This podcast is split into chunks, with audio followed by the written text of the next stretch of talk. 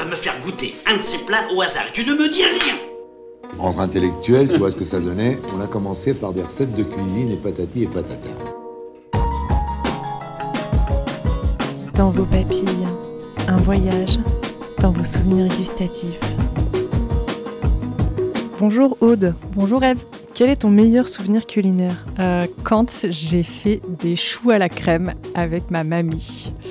Euh, je me rappelle très bien de ce moment-là où on était dans sa cuisine euh, et où pour la première fois elle m'a appris à faire de la pâte à choux. Euh, voilà, comme on apprend à l'ancienne, c'est-à-dire il n'y a pas vraiment de balance et on fait un peu en fonction du feeling et de la tête que ça prend. Et j'y pense à chaque fois que je fais des choux. Je, je me revois dans sa cuisine alors que c'était il y a peut-être 30 ans, je pense maintenant.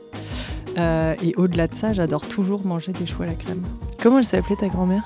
Marguerite, Les choux à la crème de Marguerite. Merci beaucoup Aude. avec plaisir. Bonjour à toutes et bonjour à tous. Vous êtes à l'écoute de la chronique Dans vos papilles. Aujourd'hui, comme vous l'avez entendu, nous allons parler de choux à la crème. Mais avant que je vous livre une recette, je vous propose un retour sur ce plat bien français. L'étymologie, comme chacun sait, c'est l'origine des mots. Le mot chou vient du latin colis, qui signifie la tige des plantes, mais également le chou, et attesté aussi sous la forme de colis, C-O-L-I-S, ou coles, C-O-L-E-S. Le mot crème, quant à lui, vient du moyen français de l'ancien français crème, cresme ou crème, C-R-A-I-M-E, du bas latin crama, issu du mot gaulois datant du VIe siècle, croisé avec le latin chrétien chrisma, qui explique la variante de cresme en ancien français. Mais alors, ce mets, quelle est son histoire?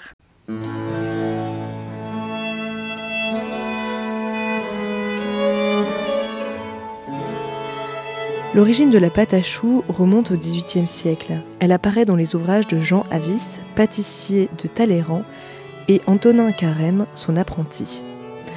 La légende attribue son invention à un pâtissier italien nommé Pantanelli ou Panterelli, faisant partie de la suite de la reine Catherine de Médicis. Son successeur, Popeilini, confectionnait un gâteau, le poplin, qui était réalisé à partir d'une pâte desséchée sur le feu qu'on appelait pâte chaud. Mais cette légende est manifestement fausse puisque aucun cuisinier italien n'a été recensé à la cour de France durant le règne de Médicis. Ce récit s'inscrit donc dans le dit mythe italien de la cuisine française. Revenons donc à une réalité sourcée, celle de Jean Avis et de Antonin Carême. Enfin, plutôt celle de Antonin Carême, tout premier français à porter le titre de chef dans les années 1810-1830 et premier cuisinier français à disposer d'une renommée internationale. Il ouvre sa première boutique à Paris et fait des choux sa spécialité. Il met au point différentes recettes plus gourmandes les unes que les autres à base de cette fameuse pâte à choux. Tout d'abord les croques en bouche, équivalent de nos choux actuels fourrés de crème pâtissière ou de chantilly. Mais aussi les profiteroles, choux à l'époque remplis de crème pâtissière et nappés de chocolat. Et enfin les pièces montrées, mises elles en vitrine et pouvant atteindre plusieurs mètres.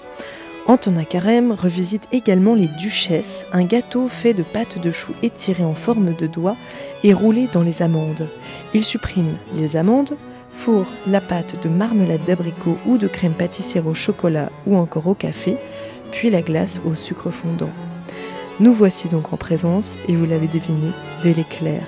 Un régal qui, de la monarchie à l'Empire, aurait bien vite gagné les palais de nos têtes couronnées, au nombre desquels le roi Édouard VII, qui, nous dit-on, était un grand amateur en la matière. Enfin, que dire de nos religieuses, aujourd'hui encore l'un des desserts préférés des Français C'est en 1856 que le pâtissier glacé français Frascati conçoit cette gourmandise composée d'un savoureux chou garni de la crème pâtissière au chocolat surmonté d'un autre petit chou et le tout glacé et coloré de volutes de crème au beurre. Si de nos jours la silhouette généreuse de nos religieuses est arrondie, la pâtisserie ressemblait plutôt à un carré de pâte au chou fourré à l'époque de son invention. Quant au choix du nom, le mystère demeure encore. Comme disait mon père, écoute comme ça sent bon.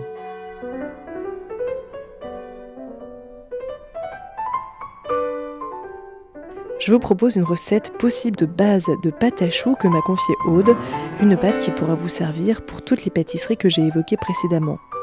Pour 12 choux environ, il vous faudra 100 g de farine, 100 g de beurre, 3 œufs, 10 centilitres de lait, 10 centilitres d'eau et une pincée de sel. Commencez par préchauffer votre four à 180 degrés et faites fondre le beurre dans une casserole. Ajoutez-y l'eau, le lait, le sel et portez le tout à ébullition. Enlevez la casserole du feu et incorporez la farine et mélangez avec une cuillère en bois. Une fois la farine incorporée, remettez la casserole sur le feu et remuez très énergiquement avec votre cuillère en bois jusqu'à ce que la pâte soit complètement lisse, qu'elle forme une boule et qu'elle ne colle plus aux parois ni de la casserole ni sur votre cuillère en bois. Mettez alors la pâte dans un saladier et ajoutez les œufs tout en mélangeant avec énergie. Avec une cuillère à soupe, disposez les petits tas de pâte sur une plaque allant au four et recouverte préalablement de papier sulfurisé. Enfournez 25 minutes à 180 degrés donc, et votre pâte à choux sera prête. Vous pourrez alors la fourrer avec la garniture de votre choix ou la présenter euh, de la manière qui vous ravit le plus, que ce soit en éclair ou en religieuse ou en profiterole, à vous de voir. N'hésitez pas à vous approprier cette recette, je vous retrouve très prochainement pour un nouveau souvenir gustatif et si le cœur vous en dit, n'hésitez pas à m'écrire vos recettes à l'adresse mail dans vos papilles gmail.com.